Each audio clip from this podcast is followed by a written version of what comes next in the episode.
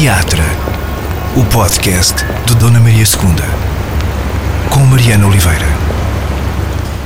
E chegamos ao terceiro episódio do Teatro, o podcast mensal do Teatro Nacional Dona Maria II. E nesta edição de novembro do programa, hum, eu quero começar por eh, perguntar ao Tiago Guedes como é que está a relação dele com aeronaves. Uh, tens medo de andar de avião mais do que tinhas uh, até há pouco tempo? Uh, ok.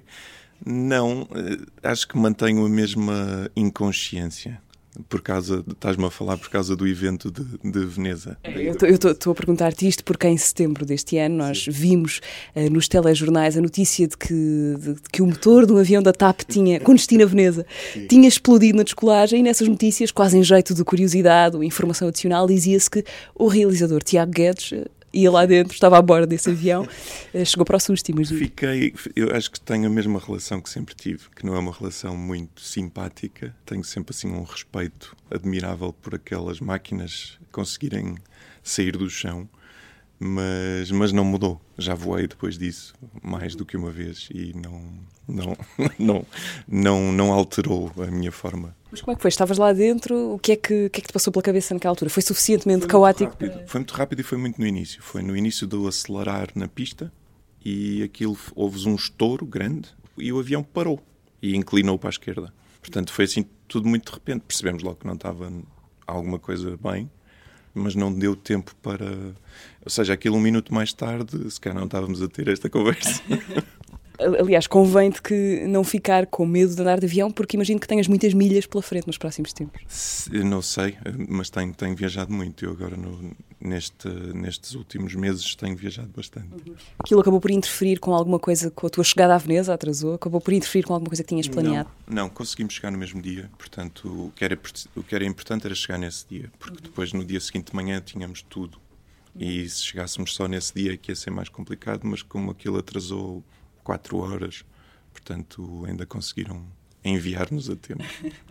Neste episódio de, do teatro, estamos a conversar com o Tiago Guedes, uh, que é encenador, realizador, uh, publicitário.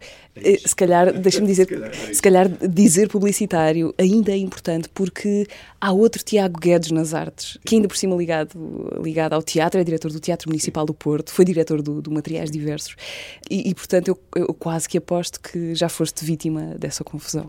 Há muitas vezes. Aliás, já me telefonaram pessoas comuns do meio que me ligaram achando que estavam a falar com o outro Tiago Guedes, a falar-me de programações de, de outras coisas e eu tinha que dizer acho que estás com o Tiago errado, mas, mas aconteceu várias vezes. Nunca foi longe demais o suficiente para entrares ali no... Eh, só percebes demasiado tarde que não era contigo que queriam falar? Eh, não, eu percebia logo, percebia logo que porque o assunto não tinha, é diferente, o assunto era muito diferente e percebia quase sempre, mas às vezes sim, estávamos alguns segundos largos até outra pessoa perceber. Tiago, há muitas coisas que te ligam eh, a este teatro, a este palco da Sala Garrett, para onde estamos a olhar literalmente de camarote. A começar pela matança ritual de Gós Mastromás, que, que encenaste aqui este ano, uh, passando pelo Pato Selvagem para aí há três, para aí há três anos, Sim ou por um filme que tu fizeste a partir de uma peça de teatro que não estreou aqui, mas também passou por aqui há, há, há pouco tempo. Mas já que começámos pelo avião para Veneza, eh, queria falar-te da Herdade, eh, esse filme que tu realizaste, um dos que realizaste, eh, que, que estrearam este ano, centrado na figura de um grande proprietário rural que atravessa o antes, o durante e o depois do 25 de Abril e depois a história do país mete-se pela história daquela família. A pergunta é: entre a ideia do Paulo Branco, que foi produtor do filme e de quem partiu a ideia, o argumento do Rui Cardoso Martins, entre esses dois, qual foi o espaço que sobrou para ti como cineasta? Total. Ou seja, eu, eu, isso foram de facto as primeiras pedras. Foi a ideia do Paulo, o desafio ao Rui. O Rui escreve o primeiro argumento e depois, como o próprio Rui também já não estava disponível para trabalhar na, na reescrita que eu queria, depois acabei por eu próprio fazer isso, portanto foi tive liberdade total. O caminho do filme surpreendeu-te, entretanto? Já, já, já viajaste o muito caminho, com ele? O caminho pós. O caminho pós, dele, sim. Sim, surpreendeu-me sempre. Ou seja, não é surpreender-te porque tu esperas sempre, não é? Tu tens sempre a expectativa de que o filme corra o melhor possível. Mas é surpreendente porque é raro. É raro um filme fazer estes os festivais de Veneza e Toronto e depois estar pré-selecionado para os Goya, pré-selecionado para os Oscars. Ou seja, tudo isso é raro na, na tua carreira, não é? E, e portanto é, é saboroso por aí. Tu já, já falaste de outras, falaste muito já sobre o filme e sobre a genealogia do filme. Há ali muita coisa do imaginário do, dos westerns. A mim fez-me logo lembrar, e de certeza que é mais gente também, não é muito rebuscado, a Torre Bela, o documentário, aquele ah, documentário não, do, do sim, Thomas Arlen, sim. que ele filmou em Portugal nos anos 70, sobre a ocupação da herdade de Torre Bela, uh, no Ribatejo, onde está aquele diálogo mítico sobre a enxada e o valor da ferramenta que está no YouTube. Podem, podem ver. Tinhas alguma relação com esse filme? A herdade tem uma relação gigante com esse filme porque o montador da herdade é o montador do Torre Bela. Okay, Portanto, é, é, o Roberto Perpignani, que é um, é um senhor espetacular. E foi fundamental. Agora, a razão do Roberto estar no filme não tem nada a ver com o Torre Bela. Foi por outras vias, mas é uma coincidência muito boa e foi muito bom ter alguém a montar a herdade com a experiência que tinha já de todo o material que ele teve que ver para, para montar a Torre Bela. E como é que foi para ti entrar nesse, nesse imaginário uh, histórico, mas também ficcional todo? Porque tu tinhas dois ou três anos, quando foi o 25 de Abril, uh, não conheceste. Okay. Não conheceste nada daquilo na primeira pessoa? Não. És do Norte, embora já tenhas vivido no Alentejo. Eu era o pequenino Miguel que está lá na. Ou seja, okay. eu lembro-me muito bem de ser daquele tamanho e estar a ouvir os adultos a falar. Lembro-me dessa sensação das, das tertúlias e das, das convulsões na altura, do durante e o pós-revolução. Agora, Obviamente que isto foi uma apropriação de um universo. Eu fiz pesquisa e tentei perceber melhor o que é que é esta coisa. Eu, eu tinha pânico de cavalos, portanto, para mim, estar a fazer um filme em que o cavalo tem o peso que tem foi logo um desafio. Mas foi muito interessante até por causa disso. Eu gosto muito de ir para zonas uh, minhas, desconhecidas e desconfortáveis. Eu gosto muito de ir a zonas que não conheço bem, porque é sempre um processo de aprendizagem. E, portanto, foi útil para mim ir atrás disso. No entanto, eu queria focar o filme noutras coisas, mais do que em todo esse, esse universo. Então, eu queria uma coisa mais universalista. Portanto, poderia ser tanto ali como em qualquer outro sítio. Tu viveste no Alentejo, chegaste a viver no Alentejo há algum tempo? Sim, vivi oito anos no Alentejo. Uhum. E, e, isso, inegavelmente, me ajudou a, a, sentir e a respirar um ar que depois se sente no filme. Viveste no Alentejo já agora como estrangeiro, no sentido de uh, pessoa que vem de outro sítio, de outra paragem do país, que não tem ligação com aquilo, ou tinhas alguma ligação familiar afetiva? Tinha a ligação da, da minha mulher, da Isabel, que vivia, viveu lá, nessa terra. E então fomos ter com a mãe dela, fomos para lá viver. Foi uma tentativa de utópica de mudança de vida. E pronto, e durou oito anos. Como todas as utopias falhou. claro, exatamente. Tiago, a herdade, a herdade do filme e a herdade o filme.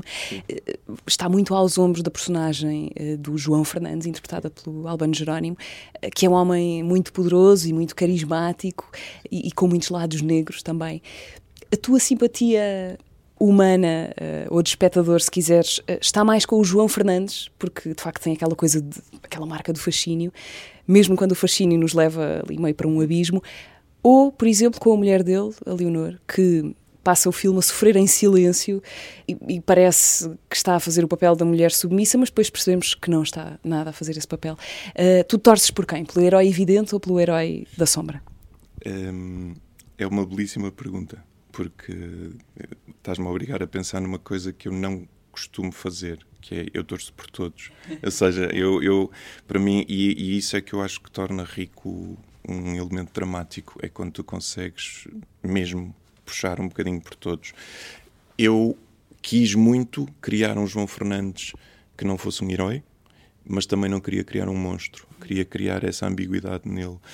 A Leonor é um personagem que eu gosto muito porque, porque esse silêncio e esse sofrer que tu não percebes bem porque é que, porque é que há quem aguente, mas aguentam. Uhum. E, e o facto de depois, no final, ter aquele o crescimento que tem foi uma das mudanças que eu quis fazer muito no, no argumento. Eu quis, quis tornar o elemento feminino o elemento da, da mulher, que era aquela mulher sofrida, quis lhe dar muita força no fim. E agora gosto dos dois, gosto mesmo dos dois. Talvez o mais interessante de pensar é que quando olhamos eh, de perto para as pessoas, uh, o plano histórico torna-se muito mais complexo, não é? Já nada é preto e branco, já não há só opressores e oprimidos, porque as coisas depois uh, ramificam-se. Sim, sim, e isso era uma das coisas que eu queria mesmo, mesmo as questões políticas, as questões sociais, eu queria mesmo que o filme não fosse nem de um lado nem do, do outro, eu queria mesmo mostrar que isto é, é muito complexo, esta trama, não só nas relações humanas como nas relações sociais, isto nunca há só um lado, nunca há só um, um ponto de vista. E eu isso quis muito que o filme conseguisse cumprir isso. Tiago, tu este ano, 2019, ou seja, o filme A Herdade não foi filmado este ano, mas Sim. em todo o caso estreou este ano, eh, andaste muito metido com personagens masculinas fortes e muito poderosas. Uh, foi, não foi? Notaste aqui algum padrão? Sim, notei, notei mesmo. Notei. Eu depois de filmar, porque eu já filmei está no verão de 2018, não é?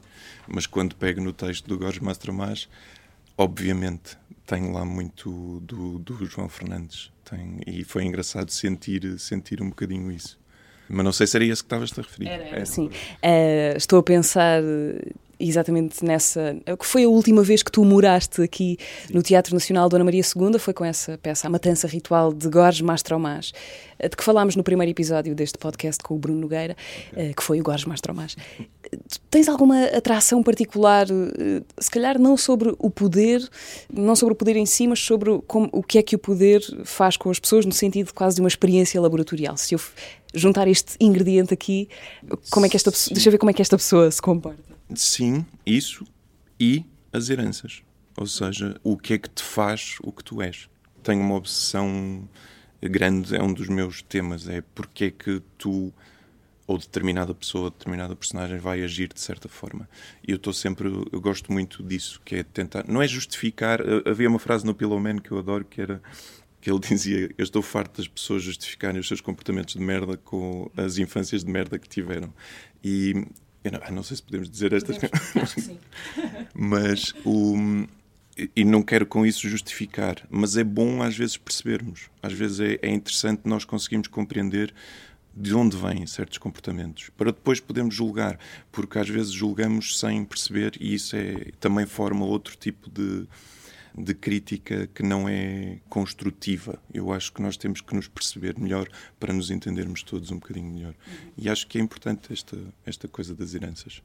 Então, e nesse teu interesse pelas heranças, uh, estás a ficar mais do lado da genética determinista ou do lado do ambiente e do comportamento? É, pois, essa é, ui, essa é uma questão.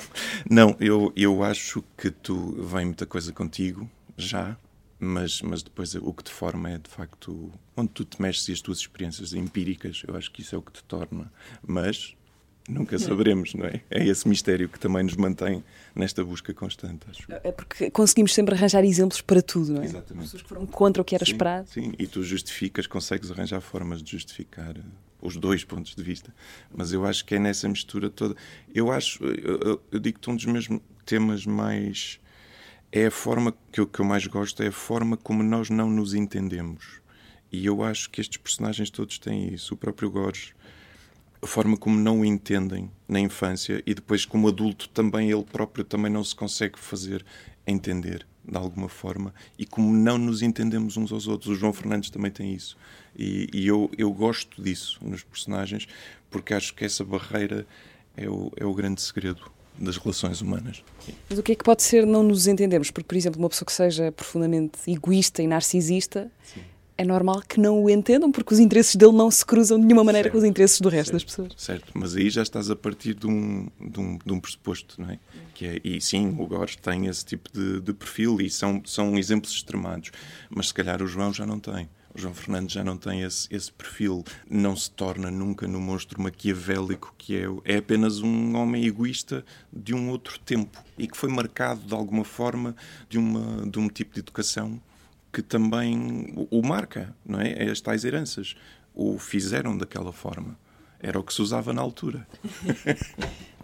Tiago, o que é que tu achas que, que o João Fernandes da Herdade e o Gorges Mastromás, se pudessem encontrar-se numa realidade paralela qualquer, o que é que eles tinham para dizer um ao outro? Eu não faço a mínima ideia, mas é uma bela pergunta. Não faço a mais pequena ideia. Mas acho, acho que gostava de estar lá para assistir à conversa. Será que se iam entender? Não sei. Eu acho diferentes, acho bastante diferentes, apesar de tudo. Acho que o Gores tem, tem um lado mais ermita, tem um lado mais uh, solitário. E acho que o João Fernandes, apesar de tudo, depois, mesmo depois daquele final, eu acho que ele vai sobreviver e vai, e vai dar a volta, mesmo do seu ponto de vista humano. E não, não acho que fique destruído e não o vejo a ir ficar isolado como ficou o. Por isso acho que são mesmo diferentes, são personalidades diferentes. Uh, e um é do teatro, outro do cinema, sim. portanto também seria difícil encontrar. Sim, sim, um, ehm, para quem nos está a ouvir e não conheceu nenhuma destas coisas, um, ehm, é já, já, agora, se ficaram com curiosidade, o filme é um filme, portanto, mesmo não estando nas salas, podem recuperá-lo de outras maneiras. Quanto à peça, ela vai ser reposta em breve, é verdade? O Gorges Mastromás? Não faço ideia okay. se está confirmado ou não. Ou seja, há, há negociações, estamos a tentar que sim, okay. mas já teve, já teve o seu percurso este ano. Portanto, as hipóteses que havia seriam 2020, mas ainda não as tenho, não tenho essas confirmações. Okay. Do mesmo autor do Gorges Mastromás, uh, o Dennis Kelly, tu já tinhas feito há dois anos, eh, para aí, outra peça no São Luís, no Teatro São Luís, uma peça chamada Órfãos, que era uma peça muito suja, apesar de tu, de tu a pôres num cenário meio ascético, uh, e que era também, de certa maneira, sobre as coisas uh, abjetas que um ser humano normal é capaz de fazer. Sim. de alguma maneira também como o Gores. A pergunta é essa, a ficção serve-te a ti também para imaginar quais é que seriam as tuas zonas uh, limite? Uh, o, o, que é que tu serias, o que é que tu farias posto... Uh... Essa peça, em absoluto, sim. Essa é uma peça para mim sobre a violência e sobre, sobre até onde é que tu vais para defender os teus e é levado a um extremo de uma forma muito inteligente pelo Dennis Kelly, que te põe, coloca os personagens em, em posições muito difíceis. E eu gosto muito disso, porque te obriga-te a pensar mesmo e projetas. E sim, tu na ficção, pelo menos eu sempre que estou a trabalhar textos e personagens, e eu quando faço teatro são textos que me apaixonam e apaixonam-me por alguma razão, e portanto eu estou a mexer dentro de mim, dentro das minhas, das minhas coisas, dos meus fantasmas, das minhas, dos meus medos, das minhas vontades, seja, seja lá o que for. Mas a violência é algo que me fascina, não no bom sentido de, de gostar, mas é fascina-me enquanto curiosidade perceber até que ponto é que nós, enquanto humanos, somos capazes de a fazer. É uma coisa que me fascina até pelo pela não compreensão dela na realidade. Faz sentido Sim. isto que eu estou a dizer? Ou seja, não a aceito, mas, mas ela existe de facto na nossa natureza e está cá connosco. E então tentar percebê-la e de onde é que vem é uma das coisas que me fascina. Eh, nessa peça, no, no Órfãos, nós também, de alguma maneira, éramos ali levados ao engano, porque Sim. Íamos descobrindo e sendo surpreendidos e ficando sucessivamente Sim. mais eu horrorizados. Acho isso, eu acho que isso se deve muito. Eh, eu acho que o texto não é tão imprevisível quanto nós o fizemos. Okay. Ou seja, nós tivemos ali um. Não é um truque, mas foi uma técnica que foi apostarmos muito na velocidade. Nós não podíamos deixar que o texto, que aquela peça em algum momento se tornasse psicológica. Ou seja, nós, o ritmo de débito é tão elevado que tu estás a acompanhar a história ao mesmo nível que os personagens. Não tens tempo a pensar nela. Pronto. E, e, foi mesmo propositado. E de repente fizemos uma técnica de ritmo de débito muito acelerada e às vezes quase sem tom, sem, sem intenção, uhum. que era para te permitir essa abertura, que é uma coisa que eu tenho vindo a descobrir, quer no teatro, quer no cinema, que é quanto mais em aberto tu deixas as intenções, mais eu gosto dos objetos, mais eu, enquanto espectador, me vou poder, vou poder preencher esse espaço que está lá, deixado para mim. Ou seja, se tu não me estás a encaminhar a minha emoção, ajuda-me a. Eu vou entrar para onde eu estiver virado naquele momento. Faz, faz algum sentido? Uh, por essa razão, por exemplo, a herdade não tem música, à exceção de alguns momentos, mas é quase despida de sim. som que nos diga sim. o que é que devemos sentir. Sim, sim, claramente. Uhum. Não, claramente, e, tenho, e venho, tenho vindo a sentir muito isso, em muitas, mesmo nas interpretações dos atores. Eu cada vez mais quero deixar a ambiguidade viver mais do que mostrar que ele está claramente triste ou que está claramente arrependido eu quero que fique espaço para aquela pessoa que se calhar naquela situação não, não iria estar tão arrependida. Não é? quero, quero que exista esse, esse espaço de eu me poder encaixar. Queres deixar o texto só, quase, no fundo. Quase, sim. Mas é verdade. É, é, é o prazer do leitor. É isso que eu tentei muito com, com a herdade E mesmo com o Gorge, em algumas coisas, nós tentamos muito isso. É o prazer da leitura, que, mas que de repente é, é levado à vida, não é? Uh, falámos destas duas peças desse autor, do Dennis Kelly. Uh, há aqui alguma opção tua particular por ele? Calhou acontecerem os dois tão perto? Uh, eu, eu, gosto muito das coisas dele. Gosto, ele escreve ficção também de televisão e eu gosto, eu gosto particularmente dele, mas calhou. Ou seja, calhou o Gorges de repente ser a peça pela qual me apaixonei. Não houve uma intencionalidade de, de seguir o mesmo, o mesmo autor. Já que estávamos a recuar, eh, a recuar atrás no tempo, tu também fizeste para teatro uh, Os Belos Dias de Aranjuez, eh, portanto, presumo que o Nobel para Peter Handke te tenha deixado contente. Sim, deixou-me deixou deixou satisfeito, até porque tivemos o prazer de o conhecer e foi mas ele não viu a peça ele teve cá e não viu a peça porque ele não vê seus, as suas peças ah, é? é? ele diz que teve uma experiência muito má muito traumática e deixou de ver os seus espetáculos mas foi a mulher dele foi e gostou muito portanto foi viu de uma certa forma enviesada depois contam-lhe como é que foi exatamente eu acho que deve ter sido isso mas sim mas fiquei contente fiquei contente porque o texto esse foi um texto muito particular e muito difícil até na minha lógica do, do meu percurso, porque, porque é um texto muito denso e, e muito enigmático. E eu gostei de estar nessa zona também. Foi uma zona engraçada para estar perdido com, com o João Pedro Vaz e com a Isabel. Foi, foi mesmo engraçado partes sempre de um texto para um espetáculo, ou seja, nunca te apetece ter uma ideia geral para um espetáculo e depois eh, fazê-lo em construção? Não. Porque há muitos criadores que funcionam assim. Sim, não, eu, sei que há. Eu, eu, eu, não, eu parto do texto. Ou seja, eu gosto. Eu, o teatro para mim é, é exatamente a zona em que eu tenho a oportunidade de brincar com textos de outros que eu gosto muito. Pronto, então é quase uma um aproveitar da existência de textos que te apaixonam e poderes brincar com eles.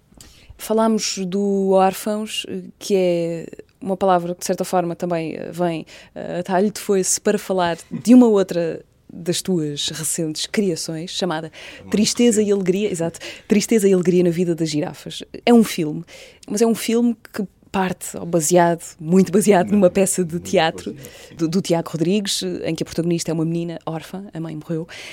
Uma peça de teatro deu-te vontade de fazer um filme? Como é que foi?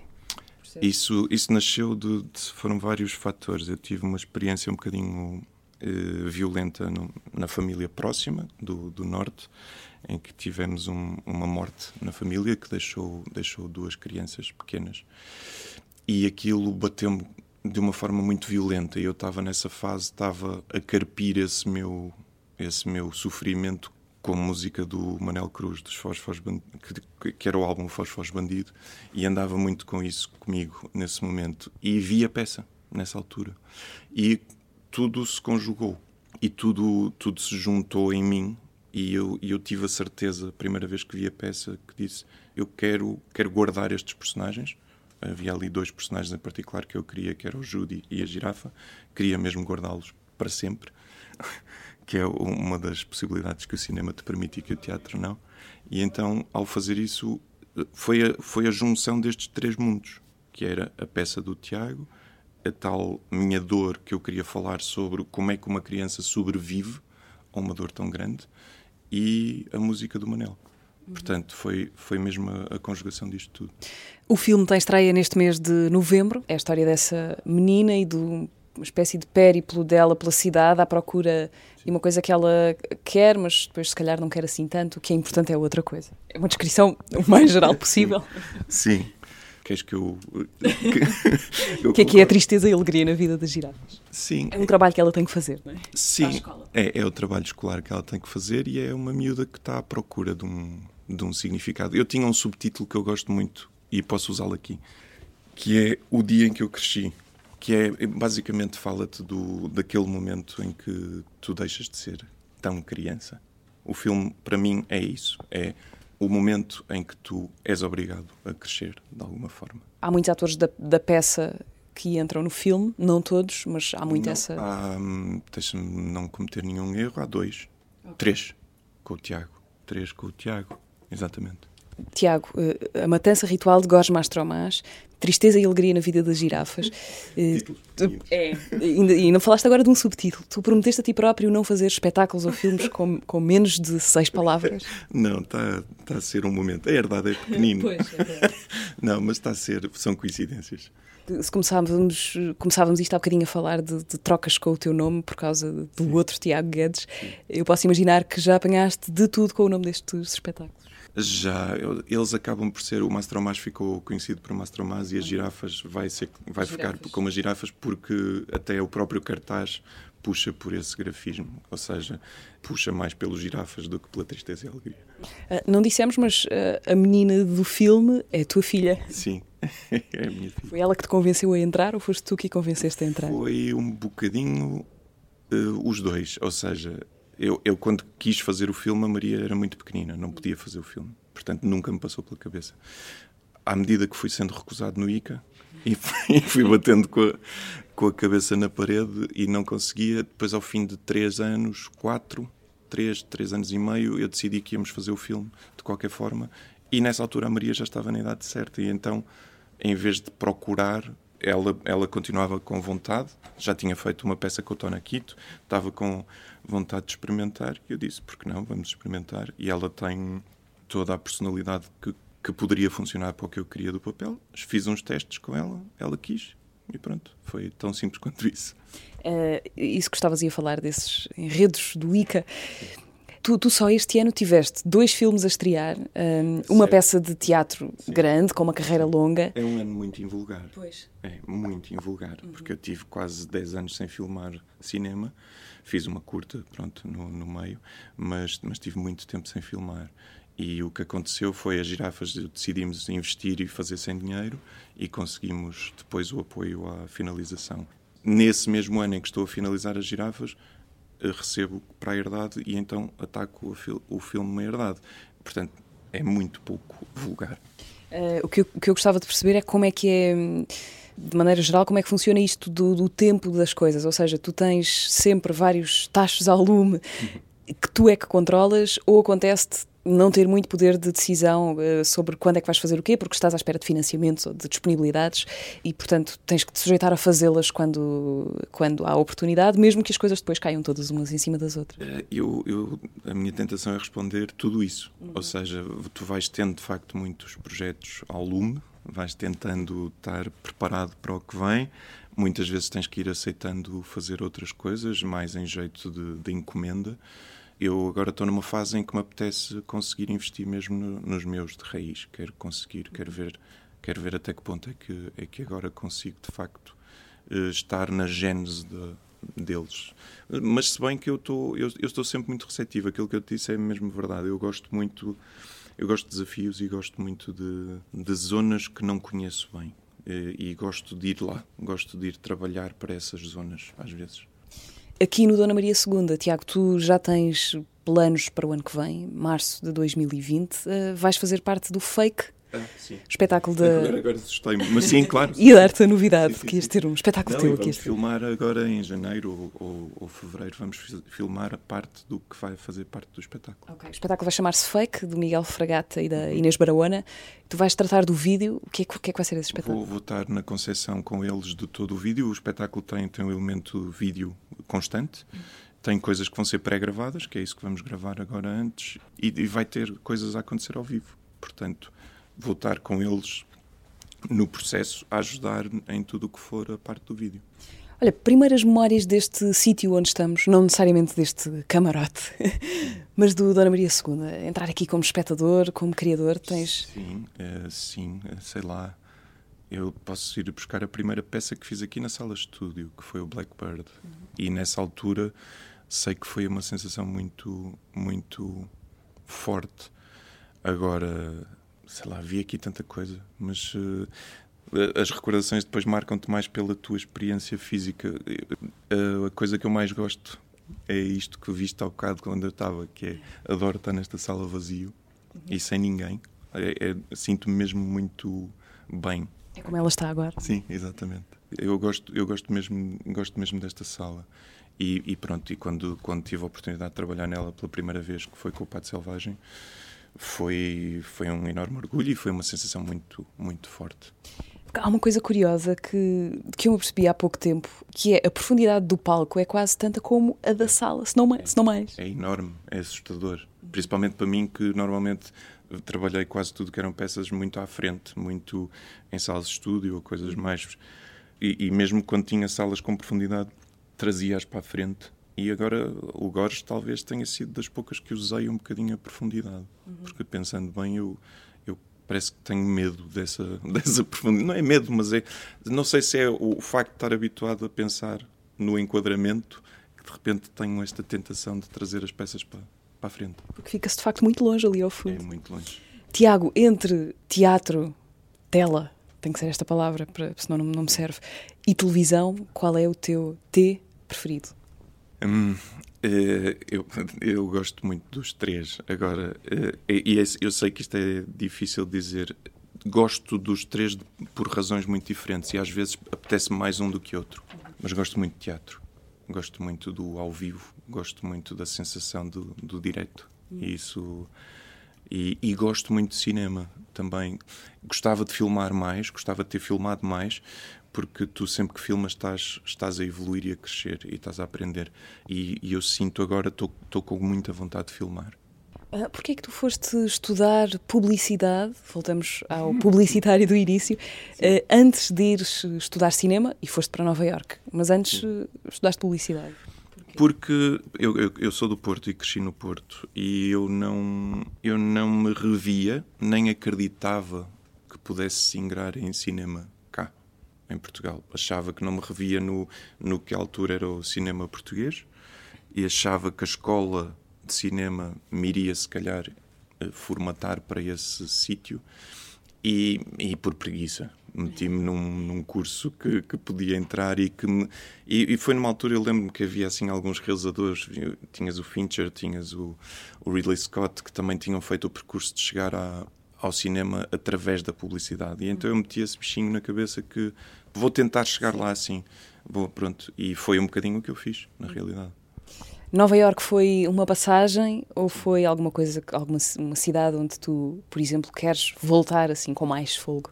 Eu gosto muito de Nova York e foi muito importante porque foi muito importante a vários níveis, não só porque me, me introduziu ao cinema, à maneira de, de, fazer cinema, mas porque me juntou a quatro pessoas que ainda hoje são provavelmente os meus melhores amigos. Portanto, foram, foi um grupo muito diverso de pessoas de nacionalidades muito diferentes e que estamos muito unidos até hoje.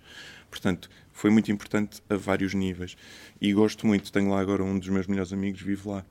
E eu gostava de lá voltar e gostava de lá viver algum dia, não sei, mas uh, nunca tive a oportunidade de o fazer assim, sem ser a comer fatias de pizza nas esquinas. Pode ser outra tal reedição da Utopia do Alentejo, Exatamente, mas, mas, em, mas em Nova Iorque era um, Nos teus uh, inícios uh, a operar câmaras, tu filmaste as cirurgias do teu pai, é verdade? Sim, como é que tu sabes essas coisas? Mas sim, sim, foi, foi assim. Foi a forma que eu consegui ter a minha primeira câmara, porque o meu pai precisava de filmar operações para mostrar nos congressos e tinha na altura um laboratório que lhe oferecia uma câmara e ele não tinha ninguém para operar e disse-me ok, eu, eu arranjo-te uma câmara, mas tu vais ter que filmar operações. E foi a moeda de troca.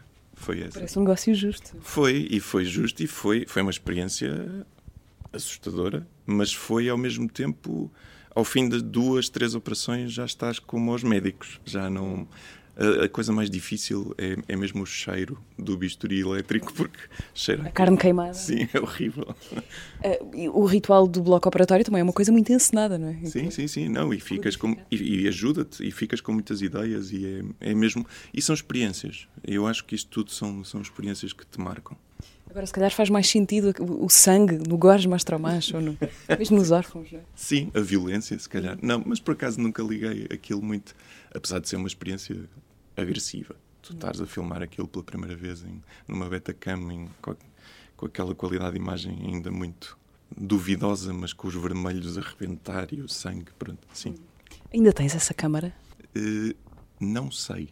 Era uma, era uma Betacam, uma Betamax tenho que perguntar à minha mãe se ainda estará lá num canto. Mas aquilo depois veio o VHS e acabou com, com o Betamax e depois veio o DVD, veio tudo e pronto, acabou tudo. Veio a fita, veio os i8 e, uhum. portanto, foi, foi esquecida, coitadinha. Serve para objeto de memória. uh, Tiago, o teu nome uh, completo ou mais completo é Tiago Guedes de Carvalho. Há alguma razão para teres escolhido ser só Tiago Guedes? Não, não, é, não é nenhuma razão lógica nem de fuga. É a minha família, quase todos os meus tios e o meu irmão, sei, éramos o Guedes. Eu próprio na escola tratávamos pelo Guedes, nunca foi, nunca usaram o Guedes de Carvalho. E foi, foi só essa razão. E depois, como o meu irmão já estava como figura pública, com o nome, eu achei que pá, não, não vou pôr o Guedes de Carvalho, não queria pôr só Carvalho e ficou ficou o Guedes. Tu já trabalhaste com o teu irmão, o jornalista já. Rodrigo Guedes de Carvalho, na, em teatro, ele escreveu para ti? Foi escreveu uma peça e eu, eu, eu, produzi. Foi uma encenação da Isabela Abreu, que ensinou, que se chama Os Pés no Arame. Ele fez esse texto. E depois, para cinema, ele escreveu Coisa Ruim e o Entre os Dedos.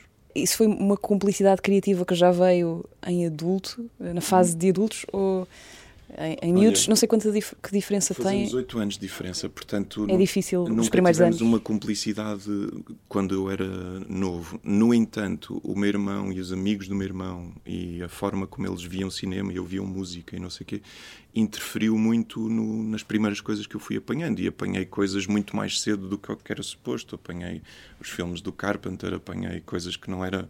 Ainda não estava acessível à minha idade, mas eles tinham 16 e eu tinha 8 e adorava aquilo e tinha imenso medo a ver e, e gostava. E então ele foi, foram-me introduzindo de alguma forma. E lembro-me da primeira vez quando eu estudo em Nova York que eu trouxe ao meu irmão o argumento do touro enraivecido que se vendia nas feiras. Ainda não havia esta coisa que agora tens argumentos de tudo, mas era difícil. Mas existia o argumento impresso, tipo encadernado, assim, de rodagem, uma coisa. E eu trouxe-lhe como motivação coletiva para os dois de vamos fazer cinema um dia.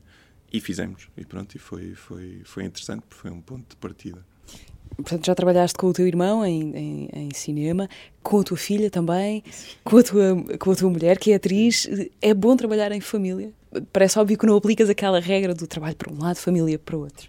Uh, é, é assim, é bom quando é bom. Quando é mau, é muito mau. Ou seja, quando as coisas correm mal, correm muito mal. Agora, porque trazes para casa, uhum. não é? Mas eu tenho tido boas experiências, não me posso queixar. A questão da Maria, que é a minha filha, foi a menos intencional de todas e eu fui mais pai do que realizador dela, ou seja, eu fui mais protetor do que, do que deixei o realizador abusar do, do ator. Portanto, foi ali uma combinação que é estranha. Estás a vestir dois chapéus que às vezes vão um contra o outro. Tiago, tu fundaste uma produtora chamada Take It Easy.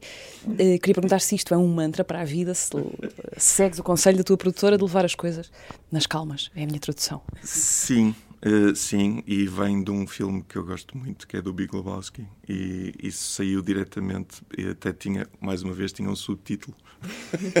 a Take It Easy tinha um subtítulo que era o Calmer Than You Are. Que era, e, e sim, mas era, era uma vontade mesmo de ter uma uma produtora e uma lógica de fazer as coisas que, que combatesse um bocadinho o stress excessivo que às vezes do levarem-se demasiado a sério que tem no mundo da publicidade. Nós queríamos fazer a coisa um bocadinho diferente. E tem acontecido? Sim, eu agora já não faço publicidade, mas a produtora continua e continua a, a, a fazer muita publicidade. Consegues ver alguma contaminação evidente da tua formação e do teu, da tua vida como publicitário nas outras coisas que fazes? Se calhar nos primeiros trabalhos, se calhar nos primeiros trabalhos que fiz de cinema, talvez consiga ir lá buscar alguma coisa. Agora, depois não, depois fui-me desligando. Acho que depois até fiz o inverso, que é comecei a contaminar a minha publicidade com o que trazia das outras áreas. Uhum. Acho que foi, foi um bocadinho mais. Porque a minha paixão esteve sempre no texto e a publicidade tem muito pouco texto, como uhum. todos sabemos, não é? Tem, é reduzido, não tens muito tempo. Mas tem que ser bom texto tem que ser muito bom. Quando é bom, e por isso é que eu digo, há, há anúncios que são incríveis, pronto, a todos os níveis, mesmo de conceito e de, e de execução. É? Agora, são raros, e são muito raros, principalmente em Portugal. Queres dar assim algum exemplo de uma coisa que tenha marcado assim especialmente em publicidade? Uh, estrangeiro. Lembro-me sempre de um anúncio da Guinness do Jonathan Glazer que se chama, eu esqueço-me sempre do nome, mas é, é chama-se Surfer okay. Surfer, que é, pá, é brutal. É um uso de. é artístico, é um, uma combinação. Tens que ver Surfer, Jonathan Glazer, Guinness. Queres só dizer mais ou menos o que é que é? É um anúncio da Guinness, não é? que é, e, e, tem uma grande, uma grande assinatura que é Good things comes, come to those who wait portanto, porque tu tens que esperar que aquela espuma fique no sítio. Mas é, é sobre. É, a imagem é brutal de um surfista que depois cita-te ali poemas do.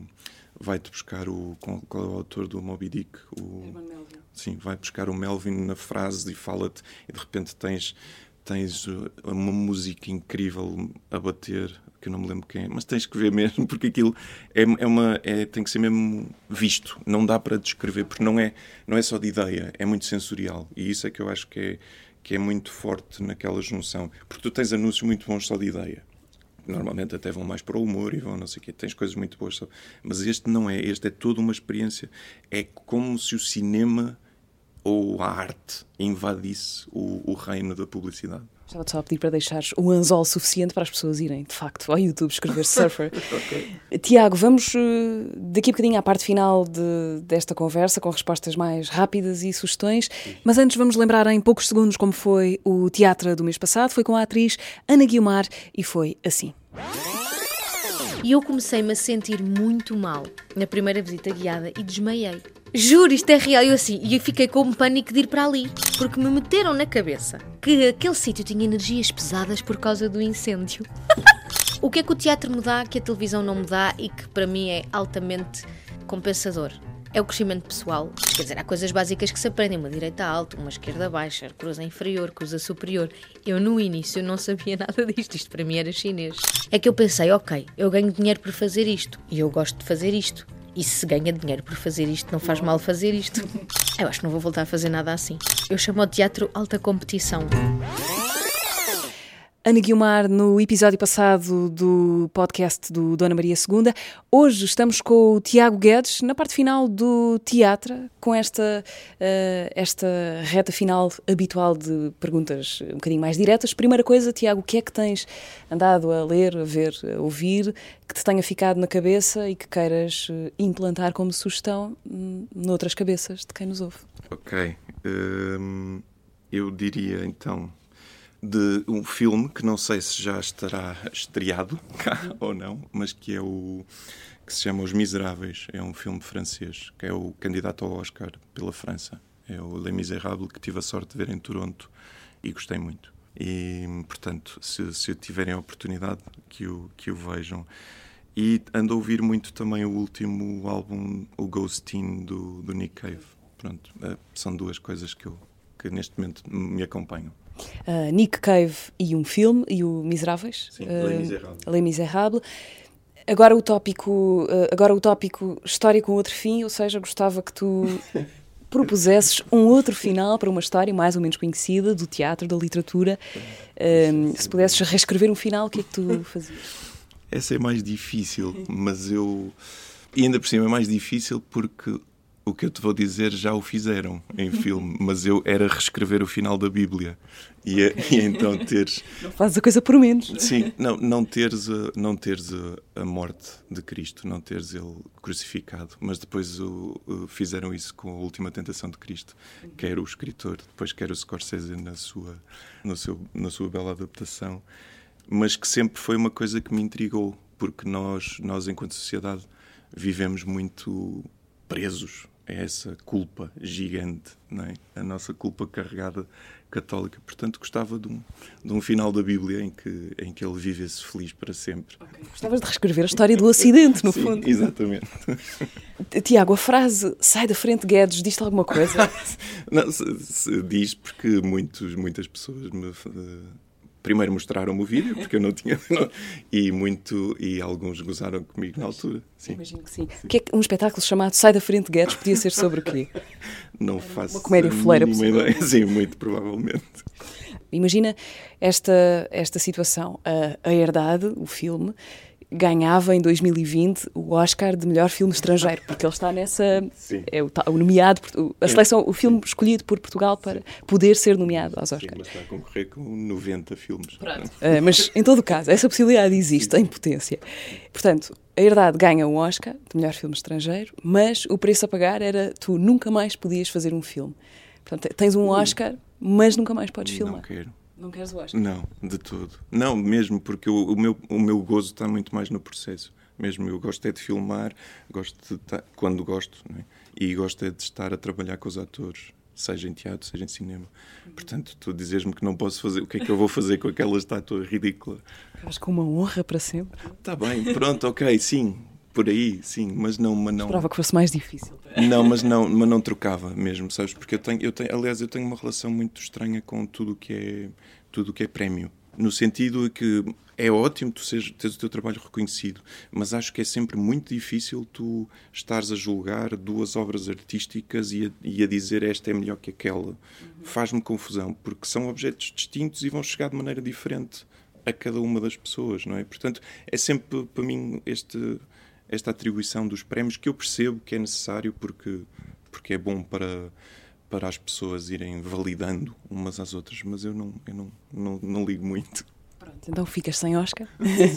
a verdade é que no mundo real vais poder ter o Oscar e continuar a filmar. Isto nunca se vai pôr. Sim, é isso. Uh, Tiago Guedes, muito obrigada por teres vindo uh, ao teatro Não, e ao obrigado, teatro, o podcast do Dona Maria II. Obrigado. eu. O teatro regressa em dezembro por motivos de agenda. A conversa que tínhamos anunciado para este mês com o Vils, o Alexandre Farto, eh, passa para um próximo episódio do teatro. Lembro que o podcast do Teatro Nacional Dona Maria II está disponível no Spotify, no SoundCloud e também no YouTube. Eu sou a Mariana Oliveira e vemo-nos no mês que vem. Até lá.